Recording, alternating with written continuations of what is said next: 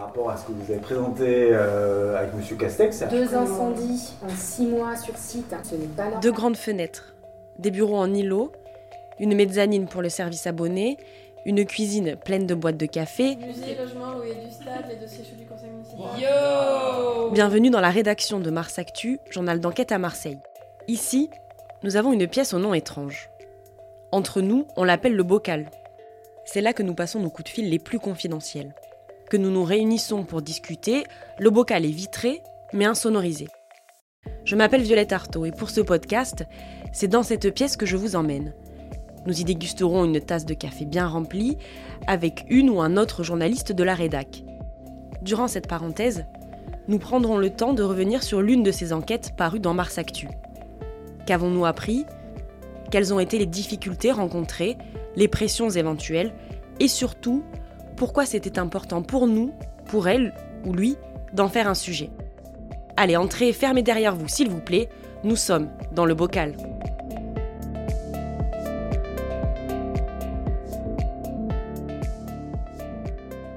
Elle vit ces derniers jours, peut-être même qu'à l'heure où vous écoutez ce podcast, elle n'est plus. Elle, c'est Gyptis. Alors je vous arrête tout de suite, il n'est pas ici question de mythologie grecque. Point de princesse gauloise. Gyptis, à Marseille, aujourd'hui, c'est une copropriété extrêmement dégradée du 3e arrondissement, qui est, au moment même où nous enregistrons euh, ce podcast, sur le point d'être évacuée. Coralie Bonnefoy, bonjour. Bonjour. À Mars Actu, tu es un peu la référente reportage, la journaliste de terrain qui offre volontiers ses yeux au lecteur. Et pour ce septième épisode du Bocal, je te propose de nous prendre par la main, si tu le veux bien, et de nous emmener dans les couloirs du Gyptis. Peut-être qu'avant de commencer, tu peux nous expliquer déjà pourquoi cette copropriété et pas une autre. Avec mon camarade Benoît Gilles, nous, avons décidé de, partir euh, en reportage au Gyptis, parce que ce reportage a été euh, réalisé à quatre mains pour plusieurs raisons. Euh, la première, c'est euh, que euh, cet immeuble, qui fait partie d'un groupe d'immeubles hein, qui s'appelle Gyptis 1, 2 et 3, celui-ci c'est le 1, cet immeuble est particulièrement dégradé, tu, viens de le dire. C'est un immeuble qui est identifié comme une des copropriétés dont on, voit que l'insalubrité rampante fait qu'elle devient invivable pour ses habitants. L'une des plus dégradées de la ville. Hein. Absolument. Donc euh, ça, c'était un, premier fait. Euh, le second fait, c'est que euh, cette copro est le, site d'un trafic de stupéfiants qui rend la vie des habitants tout aussi difficile que, que l'insalubrité. et puis le troisième fait qui motive notre notre reportage avec Benoît, c'est qu'on sait euh, que euh, cette copropriété va être évacuée dans les jours qui viennent. Aujourd'hui, on, connaît la date. Euh, ce sera le 15 mars au matin. Ce jour-là, les occupants de cet immeuble devront quitter les lieux. Alors peut-être que nos auditeurs écoutent à une date ultérieure et que donc la propriété, la copropriété a déjà été évacuée. Toi, Cora, tu es allée sur place avant l'évacuation avec, donc tu l'as dit, euh, Benoît Gilles. Est-ce que tu peux nous raconter ce que tu as vu? Est-ce que tu peux nous, décrire les lieux? Il faut, je pense, beaucoup d'imagination quand on n'est pas allé sur place pour se figurer l'état euh, dans lequel vivent euh, les locataires et les occupants du Gyptis 1. On est habitué à Mars Actu, on, en rencontre très régulièrement, à aller sur le terrain et euh, à fouler comme ça euh, des étages d'immeubles qui sont euh, particulièrement indignes. Je, crois personnellement que dans ma carrière, j'avais vu peu d'endroits aussi atroces.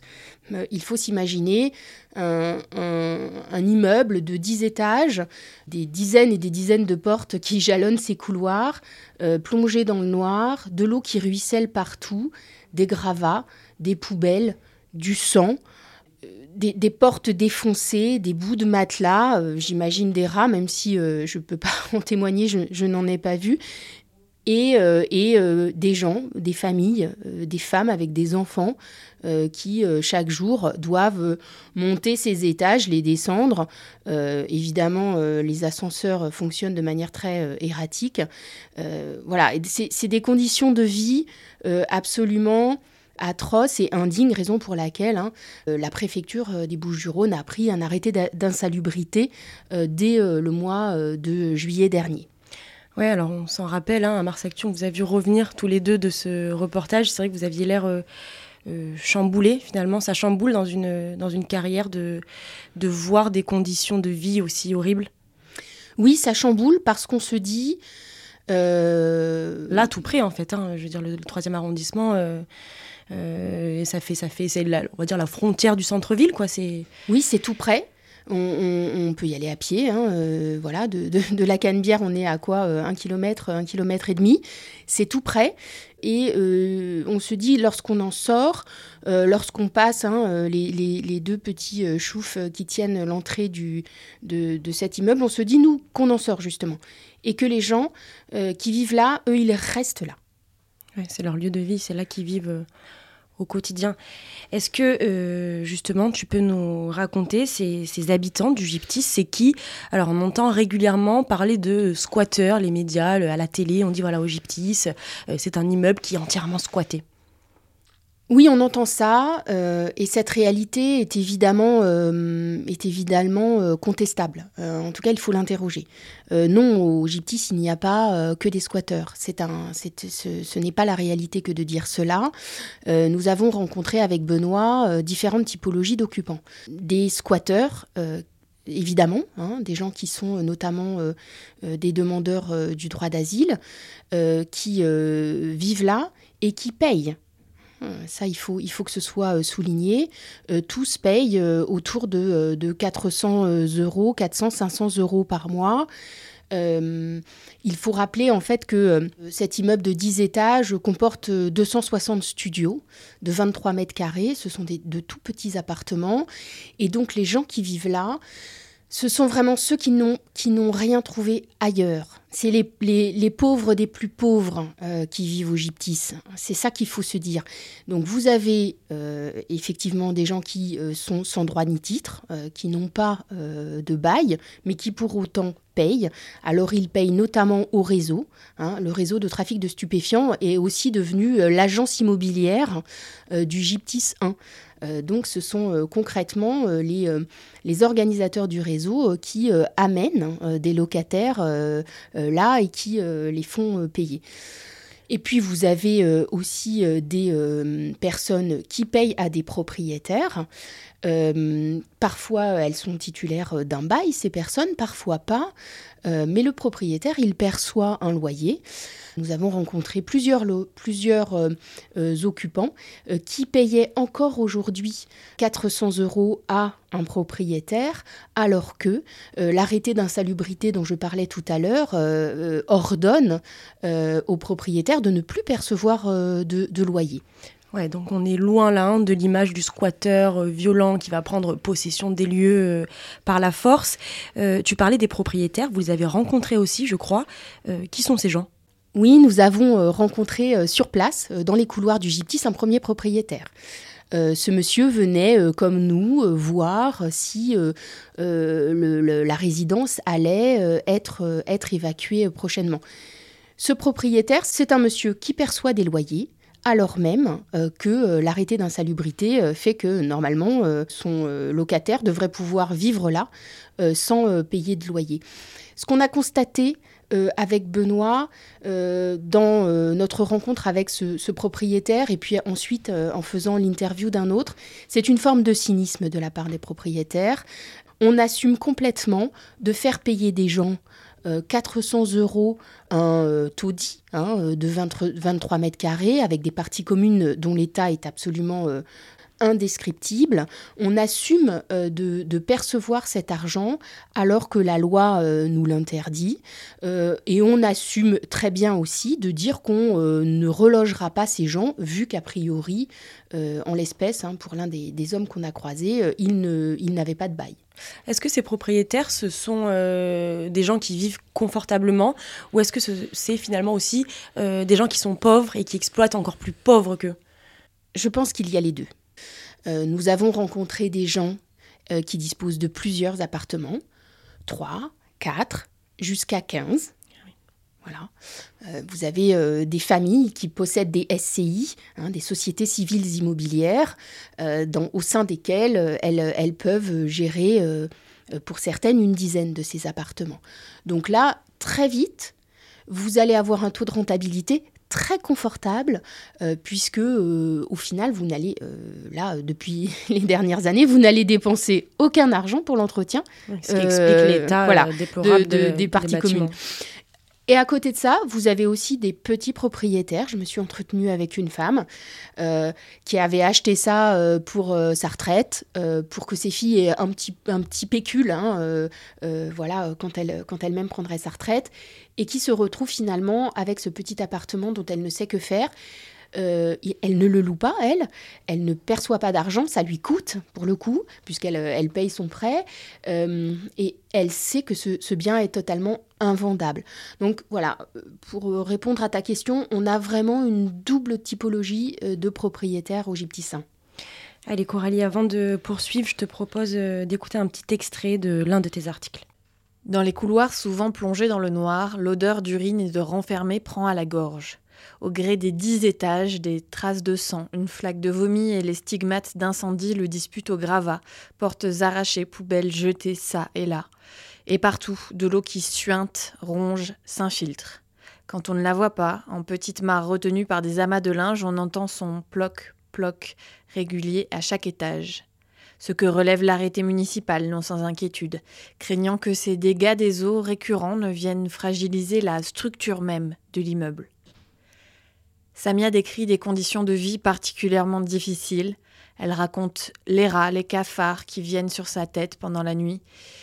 Comme tous les occupants, elle évoque aussi sans phare les petites mains du réseau de trafic de stupéfiants qui montent la garde quasiment en permanence dans l'entrée. Concentré de misère, le gyptis rassemble en fait tous les problèmes d'une copropriété dégradée un peu euh, comme un symbole. Coralie, on y retrouve le trafic de drogue, l'habitat indigne, la violence. Alors, il y a plusieurs facteurs qui vont mener à cet état de dégradation, mais selon toi, quels sont les plus prégnants? Il me semble que le gyptis, c'est vraiment l'emblème d'une forme de, paupérisation, d'aspiration par le bas euh, des euh, copropriétés euh, qui vont se dégradant. le gyptis, au départ, c'est une euh, résidence étudiante. Donc il faut s'imaginer ça. Une enfilade de studios euh, dans, dans, lesquels doit vivre une population euh, estudiantine. Petit à petit, au gré des années, il y a une déviation de l'usage de, de, cette copropriété et une paupérisation qui va avec. C'est-à-dire que le propriétaire ne va plus arriver à trouver d'étudiants euh, qui euh, va vouloir vivre là. Euh, donc il va mettre d'autres locataires. mais avec ces autres locataires, peut-être que, on va dire, les paiements seront moins réguliers ou ou que ça se passera moins bien. Euh, donc le propriétaire, il va petit à petit être amené à moins payer ses charges.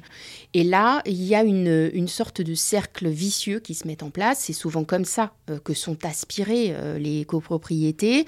C'est que il y a un moins grand nombre de copropriétaires qui va payer de charges et, du coup les charges restantes vont être divisées euh, en un plus petit nombre de copropriétaires et elles vont devenir de plus en plus importantes. Aujourd'hui, euh, il faut entendre hein, euh, certains des copropriétaires qui disent qu'ils n'arrivent plus à assumer 200, 300, 400 euros de charges par mois.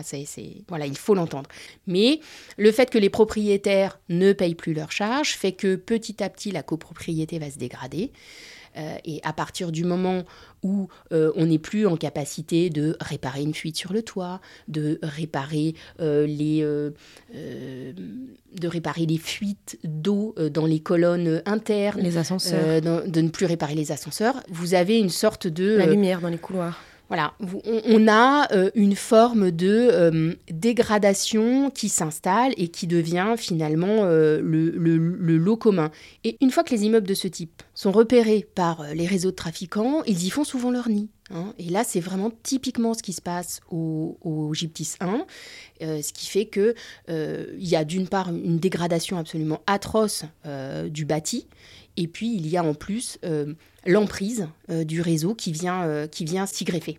Et puis, les personnes les, les, plus pauvres, les plus dans la misère, qui sont les seules à accepter à vivre dans ces conditions-là.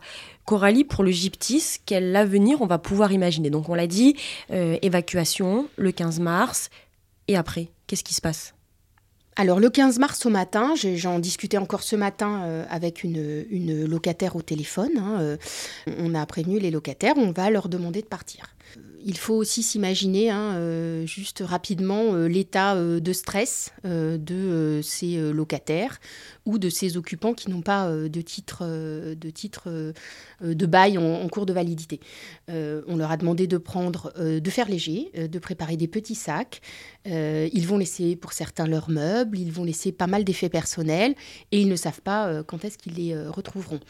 Ce qui a été explicité aux propriétaires et euh, aux locataires, c'est que euh, ça va fermer pour faire des travaux. Vu l'état euh, global de, l'immeuble, je pense que ces travaux vont, durer. mais pour l'instant, ni les propriétaires ni les occupants n'ont de visibilité hein, sur le temps que, que vont prendre ces travaux. ils ne peuvent absolument pas, pour l'instant, se projeter sur un éventuel retour au gyptis. Donc on a bien compris, l'avenir du gyptis va s'étaler sur un temps long. Les locataires, ou en tout cas les habitants du gyptis, eux, qu'est-ce qu'ils vont devenir? Alors là, les réponses des pouvoirs publics sont différentes selon la personne. Euh, vous avez le, locataire en titre, celui qui a un, bail. Eh bien, euh, ce locataire en titre doit euh, être pris en charge par son propriétaire. Concrètement, le propriétaire doit lui retrouver un logement ou doit le loger à l'hôtel le temps des travaux. Euh, comme je le disais tout à l'heure, on a rencontré euh, des euh, propriétaires dont on doute hein, qu'ils seront volontaires pour faire, pour faire ça. voilà, clairement, on a, on, a, rencontré des propriétaires qui ont manifesté leur, leur désaccord. Ensuite, euh, vous avez euh, le cas des personnes qui sont euh, demandeuses de droit d'asile ou déboutées du droit d'asile. Elles seront, elles, prises en charge par les services sociaux le temps d'un hébergement d'urgence. Le 115, c'est le numéro d'urgence qu'on est censé pouvoir appeler quand on est à la rue et qui doit nous apporter un toit, mais on sait bien que ça se passe rarement comme ça en fait. Oui, c'est-à-dire que les, les, structures sont étant, étant saturées, voilà, ces, ces personnes ne, ne, seront prises en charge que de manière extrêmement transitoire, et notamment si elles sont déboutées du droit d'asile, il y a de grandes chances pour qu'elles elles, s'évanouissent dans la nature. On a rencontré un, jeune garçon euh, sur place qui euh, voilà, nous disait, bon, c'est mieux de dormir sur un matelas en mousse euh, au gyptis que de dormir dans la rue, mais clairement, lui, ce garçon sait très bien qu'il ne bénéficiera pas de l'aide des services sociaux, et lui, je le crains, retournera directement à la rue. Allez, on écoute un, extrait sonore. La raison pour laquelle j'ai voulu qu'on vous entende ce matin, c'est qu'on en avait beaucoup parlé la semaine dernière sur RMC, ce qui se passe dans le quartier euh, Calisté, euh, qui sont notamment euh, occupés par des, squatteurs, des tensions entre habitants, entre migrants, entre squatteurs et entre tous ensemble avec et entre dealers aussi. Et entre dealers. Qu'est-ce qui, qu'est-ce qui se passe dans ce quartier, Samia Gali mais en fait, il se passe ce qui se passe malheureusement dans beaucoup de copropriétés à Marseille. C'est malheureusement le, gros, le plus gros fléau que nous avons euh, sur Marseille. Concernant Calisté, on a mis en place, en place un plan de sauvegarde. Depuis un an, je me bats pour rattraper ce retard qui n'a pas été euh, fait. C'est-à-dire que maintenant, on a obtenu des financements. C'est 177 millions d'euros euh, d'investissement euh, pour Calisté, Solidarité Granière, qui sont dans le même périmètre, hein, euh, pour justement qu'on puisse démolir. On a déjà démoli la tour H, parce qu'on a eu déjà eu le même problème dans un bâtiment, hein, la tour H. On est en train de le faire sur la tour G, donc ce sont des choses qui sont prévues. Voilà, donc c'était euh, Samia Gali, ancienne euh, sénatrice de la 5e circonscription dans le nord de Marseille. Aujourd'hui, elle est euh, maire adjointe, hein, on va dire la numéro 2 à la mairie de Marseille.